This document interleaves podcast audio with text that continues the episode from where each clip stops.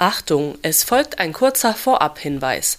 Da die Stempelhengstfolgen und die Pferdemenschenfolgen hier etwas wild durcheinander sind, haben wir uns entschlossen, jeder Serie einen eigenen Kanal zu geben. Dies ist also die letzte Pferdemenschenfolge, die hier im Kanal erscheint. Alle neuen Folgen und auch alle bisherigen Folgen findet ihr dann im neuen Pferdemenschen Podcast Kanal. Den Link stelle ich euch natürlich in die Beschreibung zu dieser Folge. Auf dem Stempelhengste-Kanal erscheint dann in vier Wochen eine neue Stempelhengst-Folge mit Ina. Folgt also am besten beiden Kanälen für mehr Pferdemenschen und mehr Stempelhengste. Nein, also Coca-Cola war damals, äh, war ja der Dressursport noch sehr anders, 1959, wie der, sich der Dressursport so toll jetzt entwickelt hat. Äh, die Schwierigkeitsgrade sind doch sehr, sehr, sehr gewachsen und es ist doch ein großer Level, äh, der heute in der Dressur, im Dressursport, das heißt nicht nur die Pirouette drehen, sondern wie die Pirouette gemacht wird und auch wie die Wechsel sind auf der geraden Linie und äh, sind so viele Feinheiten heutzutage, dass es sehr viel, viel komplizierter, ich glaube heutzutage heutzutage würde ich nicht mal ins Finale kommen, wenn das so war wie früher der Sport. Also hat sich entwickelt und der Springsport genauso. Pferdemenschen. Viele der erfolgreichsten Reiter und Fahrer Deutschlands haben das Pferdegehen. Wir treffen sie für euch und berichten über ihren Alltag, Traum oder manchmal auch Albtraum. Dreht sich wirklich alles um Pferde? Und was ist ihr Erfolgsrezept? Wir erhalten einmalige Einblicke in das Leben dieser Pferdemenschen. Hallo und willkommen zurück nach einer kleinen Sommerpause zu einer neuen Folge des Pferdemenschen Podcasts. Obwohl sich die Sommerpause bei diesen Temperaturen eher wie eine Herbstpause angefühlt hat. Ich habe euch heute eine Folge mitgebracht, auf die ich mich ganz besonders gefreut habe. Ich habe mich mit der Grand Dame des Reitsports getroffen. Ich war zu Gast bei Madeleine Winter-Schulze auf ihrem Hof in der Wedemark bei Hannover. Sie ist seit Jahrzehnten große Förderin des Spring- und Dressursports und ihre Schützlinge Zwillinge Isabel Wert und Ludger Beerbaum sind mittlerweile Teil ihrer Familie. Aber hört doch am besten gleich selbst mal rein. Hallo, herzlich willkommen. Äh, schön, dass Sie uns hier empfangen, Frau Winterschulze. Sehr gerne. Ich würde sagen, wir starten direkt mal ein und ich würde Sie als erstes gleich gerne fragen, was bedeuten Pferde für Sie? Ja, ich glaube, Pferde sind inzwischen mein Leben geworden, denn äh, Sie sehen ja hier auf dem Hof rundherum Pferde von Geburt an bis zur Rentnerband drüben auf der Wiese. Und äh, nicht nur die Pferde, sondern auch der ganze Reitsport und meine Reiter, die ich hier auf dem Hof habe. Und natürlich die wunderbare Verbindung auch zu Isabel Wert und Ludger Beerbaum. Das ist einfach mein Leben. Und ich bin wirklich sehr dankbar, dass mein Vater, der ja vor, leider vor vielen Jahren gestorben ist, mir äh, durch die, die seine Geschäfte weiterführen, mir die Möglichkeit geben, das finanziell auch so zu lösen lösen, denn es geht ja doch ganz schön an die Kohle ran. Aber äh, es macht mir alles so viel Freude und das ist eigentlich mein Leben. Okay. Wie sind Sie denn damals zum Pferd gekommen? Ja, also der Papa war Grunewaldreiter und äh, da hat er gedacht, meine, seine Töchter, meine Schwester, die ist zwei Jahre älter und ich, wir könnten eigentlich mal ein bisschen mitreiten in Grunewald. Er hatte auch ein eigenes Pferd, Alfredos hieß das. Und dann sind wir in Berlin in der kleinen Reitschule, wir waren damals in Berlin, in einer kleinen Reitschule, immer mit Papa in den Grunewald geritten. Und da wurde natürlich vom Reitlehrer mein Talent entdeckt und er gesagt, die reitet so toll, die müsste einfach mal eine Juniorenprüfung reiten. Und das habe ich dann mit Papas Pferd gemacht und habe äh, diese Juniorenprüfung gleich gewonnen. Das war in Berlin auf der Grünen Woche. Die hatten immer für junge Reiter, junge Pferde auch äh, äh, Turnier. Und äh, als ich dann gewonnen habe, kriegte nicht nur ich, sondern auch mein Vater den Ehrgeiz. Und so wurde klargestellt, dass ich den Sport, Reitsport weitermache. Meine Schwester ist genauso mit eingestiegen und so ging der Sport weiter.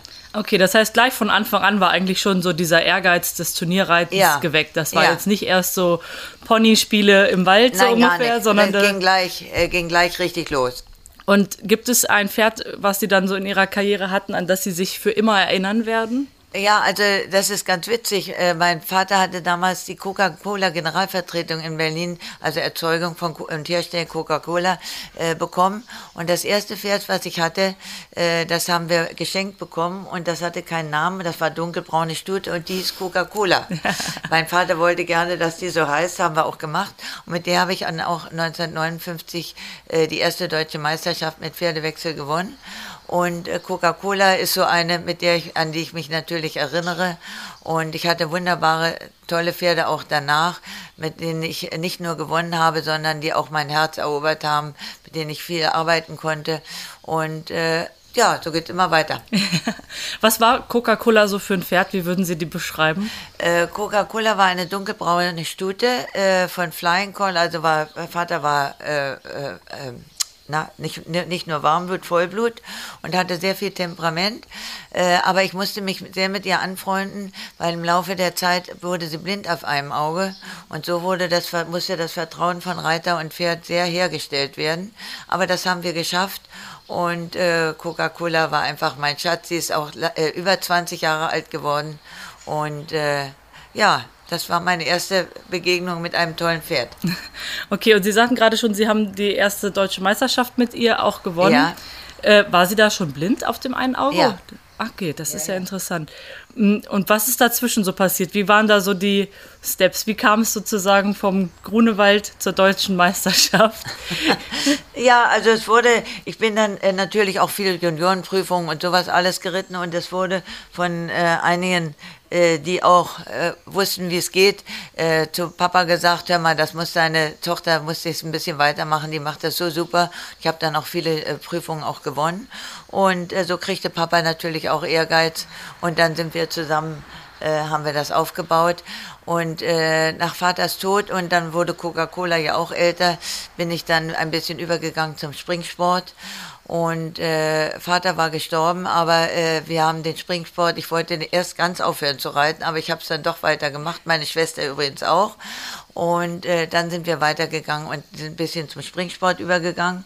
Und äh, dann wurde ich ja auch zweimal deutsche Meisterin im Springen, 69 und 75. Und äh, hatte durch, durch, durch meinen Vater und das, was er für uns äh, erarbeitet und hinterlassen hat, auch die Möglichkeit, die ordentlichen Springpferde zu haben. Habe dann auch hier auf dem Stehnkenhof mit Hartwig Stehnken äh, Unterstützung bekommen und so ging es dann immer weiter. Mhm. Und Sie sind Springen und Dressur geritten. Haben Sie eine Lieblingsdisziplin, wenn Sie sich entscheiden müssten? Äh, das kommt drauf an. Wenn Isabel reitet, ist es Dressur und wenn Ludger reitet, Springen. okay, aber etwas, was Sie selbst lieber gemacht haben?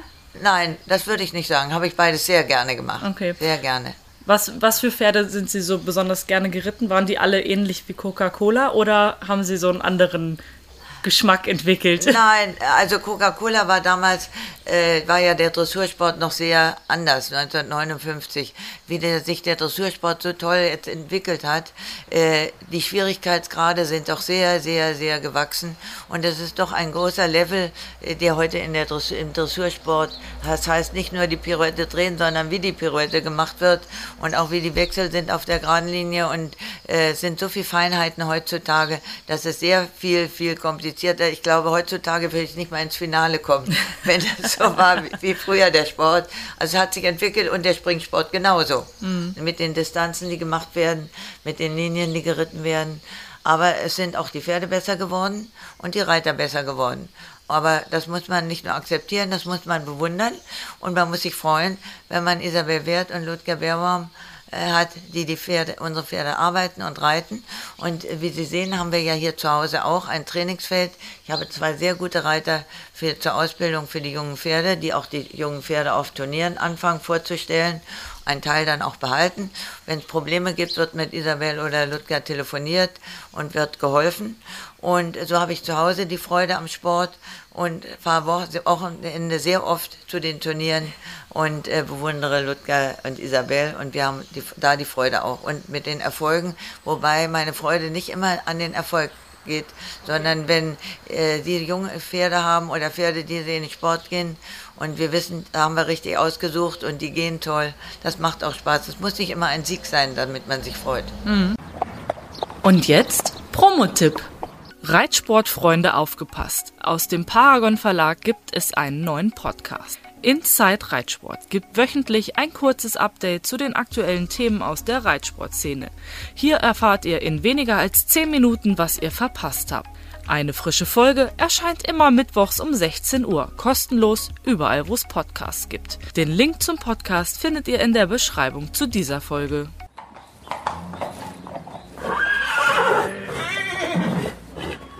Gibt es so einen Moment ähm, in Ihrer eigenen reiterlichen Laufbahn, an den Sie sich immer erinnern werden? Das wäre ganz sicher die erste deutsche Meisterschaft, die ich gewonnen habe, 1959. Das war ja mit Pferdewechsel mit Frau Linsenhoff, äh, Elisabeth Becher und Rosemarie Springer. Und ich war ziemlich neu, international noch gar nicht so im Sport. Und das war in Berlin und wir mussten alle Pferde tauschen. Jetzt weiß ich nicht, ob Coca-Cola so schwierig war, die ich ritt, aber ich kam mit den anderen Pferden so toll klar. Und dadurch habe ich gewonnen und dieser Moment der ist unvergessen für mich. Ja. Und gibt es auch einen Moment oder wahrscheinlich auch mehrere Momente, an die Sie sich immer erinnern werden, die Sie vom Rand aus sozusagen erlebt haben als Pferdebesitzerin und Unterstützerin? Also äh, es gibt keinen bestimmten Moment. Ich äh, freue mich immer äh, natürlich, wenn äh, Isabel oder Ludger äh, tolle Preise gewinnen und durch ihr wunderbares reiterliches Können äh, das auch äh, passiert das ja auch öfter oder sehr oft. Aber ich muss ehrlich sagen, meine Mitarbeiter hier zu Hause, die die jungen Pferde ausbilden, ich fahre dann auch hier auf diese Turniere hier in der Wedemark oder in Niedersachsen sehr oft sehr gerne mit und sehe, wie die die Pferde von Anfang vier- und fünfjährig aufbauen, in den Sport bringen. Und die Erfolge machen mich genauso stolz und ich freue mich mit den tollen Mitarbeitern hier, wenn das auch klappt. Mhm. Jetzt sind Sie ja schon seit Jahrzehnten Unterstützerin und enge Vertraute von Isabel Wert und Ludger Beerbaum. Wie ist es dazu gekommen? Äh, äh, zu Ludger Beerbaum äh, wurde ich durch Herbert Meyer gebracht. Der war damals Bundestrainer und äh, der hat gesagt, ah, wenn du jetzt nicht mehr so viel reitest, könntest du doch äh, einen Jockey aussuchen, der war da, damals der Bundestrainer, äh, äh, den du auch ein bisschen helfen konntest, unterstützen könntest, mehr im Sport helfen. Und so bin ich durch Herbert Meyer äh, äh, zu Ludger Beerbaum gekommen. dann bin ich damals sehr viel, wie ich schon dachte, als Equipchefin mit den Dressurreitern zu Championaten gefahren und lernte Isabel Wert kennen. Und äh, damals war Herr äh, Dr. Schulten-Baumer ja äh, der Pferdebesitzer von einigen ihren Pferden. Wir haben uns oft unterhalten und da habe ich gesagt, ich würde gerne bei einigen Pferden mit einsteigen und mit dabei sein. Und so kam ich ein bisschen näher ran an den Dressursport und an Isabel. Und heute äh, bin ich schon Besitzerin von einigen Pferden von Isabel und wir sind wunderbare Freunde und das passt fantastisch. Okay, ja, Sie sagten es gerade, Sie sind Besitzerin äh, einiger Pferde von Ludger und Isabel und aber auch von unzähligen anderen. Wissen Sie ungefähr, wie viele Pferde Sie besitzen? Oder wissen Sie es sogar ganz nö, genau? Oh, nö, das will ich auch gar nicht hier aufzählen. Ich bin zum Teil ja auch Mitbesitzer mhm. und das macht mir einfach Freude. Und Sie sehen ja hier im Stall sind ja auch äh, jede Menge. Und drüben auf den Wiesen, wir haben natürlich drüben auf den wunderbaren Wiesen auch eine Rentnerband, wo die Rentner äh, stehen, die im Sport nicht mehr gehen, aber trotzdem da sind und äh, denen es gut geht. Wir haben ein Mädchen, die sich hauptsächlich um darum kümmert, um die Wiesenpferde und äh, auch sagt, hör mal, der muss, glaube ich, mal ein bisschen rein, der humpelt und so weiter. Also das wird alles gut beobachtet. Ja, und die eigene Zucht, wir kriegen jedes Jahr so zwei, ein, zwei, drei äh, Fohlen. Das werden wir auch von Ludger beraten, weil der ja auch Hengste hat. Und äh, es ist jedes Mal ein wunderbares Erlebnis, wenn die Fohlchen zur Welt kommen, äh, weil das ist hier in Brelingen, da kann ich auch, da fahren wir Stelle und ich abends hin und können mit dabei sein. jedes Mal ein Wunder. Und wenn man die dann aufwachsen sieht auf der eigenen Wiese und die werden dann hier angeritten mhm. und dann die Hoffnung stirbt zuletzt, dass wieder ein Kracher dabei rausgekommen ist, aber es macht einfach Freude. Ja. Und äh, wonach entscheiden Sie denn, wenn, ein, wenn Sie ein Pferd kaufen oder sich an einem Pferd beteiligen? Das äh, lasse ich einmal ein bisschen natürlich Selbstbewusstsein und Gefühl, aber ich lasse mich bei Springpferden von Ludger und bei Dressurpferden natürlich von Isabel äh, äh, beraten. Und äh, das müssen die selber wissen, die probieren ja die Pferde auch aus ob äh, das passt oder nicht. Wenn wir hier ein Pferd für den Stall kaufen, reiten äh, die beiden Pavel Jokowski und Ines Bormann die Pferde auch aus. Und da muss ich nicht nur sehen, äh, ob es gut aussieht, sondern die müssen vom Gefühl her sagen, das passt. Und äh, da kommen wir eigentlich immer gut hin. Okay.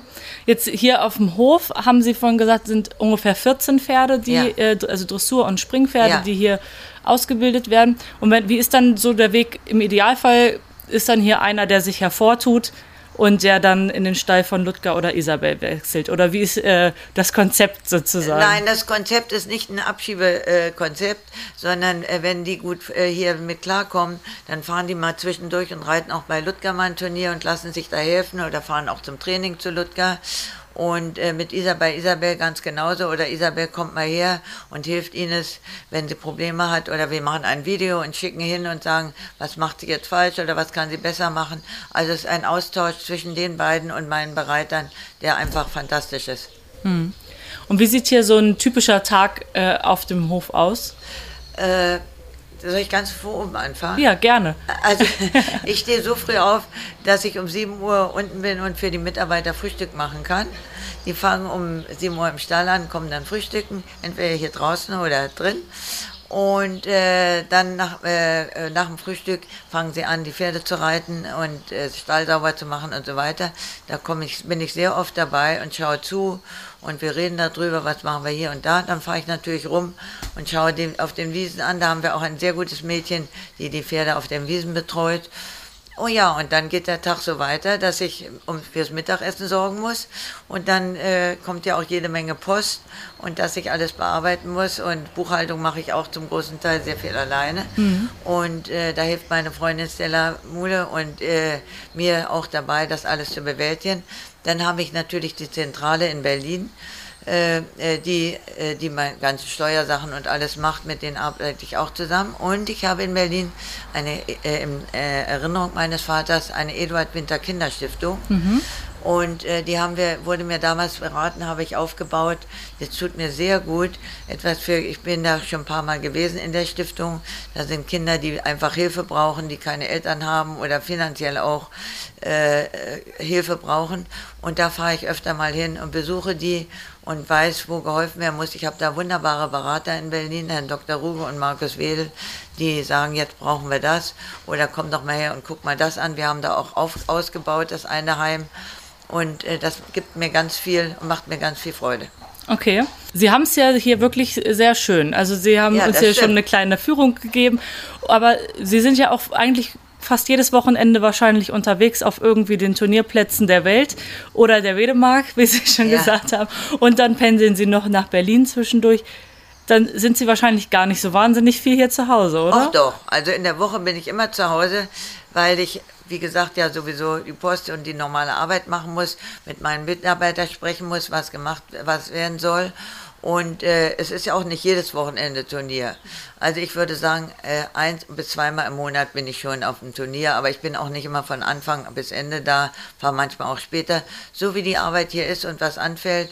Und ich freue mich auch wirklich, wenn hier in der Gegend ein Turnier ist und ich mal mit meinen Jockeys von hier dahin fahren kann. Was würden Sie sich denn so für die Zukunft wünschen? Äh, also ganz besonders würde ich mir wünschen, dass ich gesund bleibe. Das klingt egoistisch, aber ich glaube, das ist doch ein bisschen der Ausgangspunkt für alles.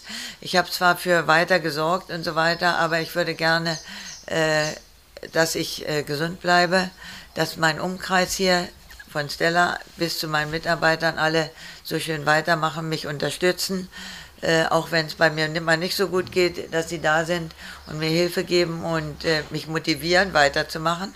Und dann natürlich, dass meine Reiter Ludger, Isabel und ein bisschen mache ich auch mit Ingrid Klimke, der helfe ich auch, äh, dass äh, die weiter für mich da sind und ich auf Turnieren die nicht nur bewundern kann, sondern auch ein paar schöne Stunden mit denen verbringen kann. Ich bin natürlich auch dankbar, dass äh, die ganze geschäftliche Sache in Berlin so gut aufgehoben ist und äh, ich von da aus so gut beraten und versorgt werden, weil es geht bei mir natürlich fast immer nur um die Pferde, aber es geht ja auch ums Geschäftliche und das ist gut. Ohne das Geschäftliche würde sich das alles nicht finanzieren Nee, können. ohne muss nichts los, das wissen wir ja. Das stimmt. Jetzt haben Sie ja schon, also jahrzehntelang sind Sie im Geschäft sozusagen. Was würden Sie denn sagen aus Ihrer persönlichen Ansicht, wie hat sich der Sport in Deutschland so entwickelt oder auch vielleicht weltweit der Reitsport? Also der weltweit hat sich der äh, Reitsport sehr, sehr, sehr entwickelt, aber nicht nur der Sport, sondern auch die Pferde. Die Pferdezucht hat sich fantastisch entwickelt. Und äh, wenn ich mir das Video angucke, das klingt jetzt egoistisch, von 1959, von meiner deutschen Meisterschaft, wie wir geritten sind äh, und wie heute die Pferde gearbeitet und geritten werden, ist eine andere Welt. Mhm. Aber äh, es war damals eben auch das Optimale und die Pferde haben sich gemacht, die Muskulatur und die Ausbildung ist einfach fantastisch weitergekommen. Das habe ich ja auch selber, dadurch, dass ich oft dabei war. Ich war ja eine lange Zeit auf dem Grünwaldhof äh, bei Herbert Rehbein und habe da die auch Weiterkommen der Dressur gesehen. Und äh, es hat sich fantastisch, ich glaube, wie alle Sportarten. Es ist mehr geworden, hat sich fantastisch entwickelt. Und äh, ja, ich bewundere das und erfreue mich dann. Nicht akzeptiere es nur, sondern bewundere es. So, das war meine Folge mit Madeleine Winter-Schulze, eine beeindruckende Frau, die, wie ich finde, sehr mitreißend aus ihrem Leben erzählt hat. Wir hören uns hoffentlich in vier Wochen wieder zu einer neuen Pferdemenschen-Folge, dann auf dem neuen Pferdemenschen-Podcast-Kanal. Den Link zum Kanal findet ihr in der Beschreibung zur Folge. Ich freue mich weiterhin über Feedback und Themenwünsche per Mail an podcast.paragon-verlag.de. Ich sag erstmal Tschüss und bleibt gesund. Pferdemenschen